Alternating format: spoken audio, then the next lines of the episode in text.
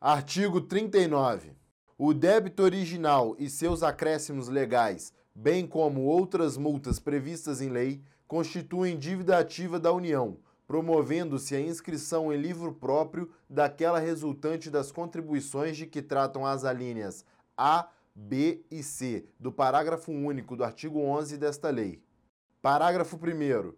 Revogado. Parágrafo 2.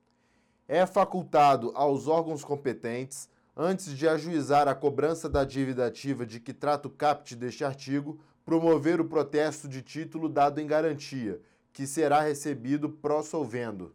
Parágrafo 3 serão inscritas como dívida ativa da União as contribuições que não tenham sido recolhidas ou parceladas resultantes das informações prestadas no documento a que se refere o inciso 4 do artigo 32 desta lei.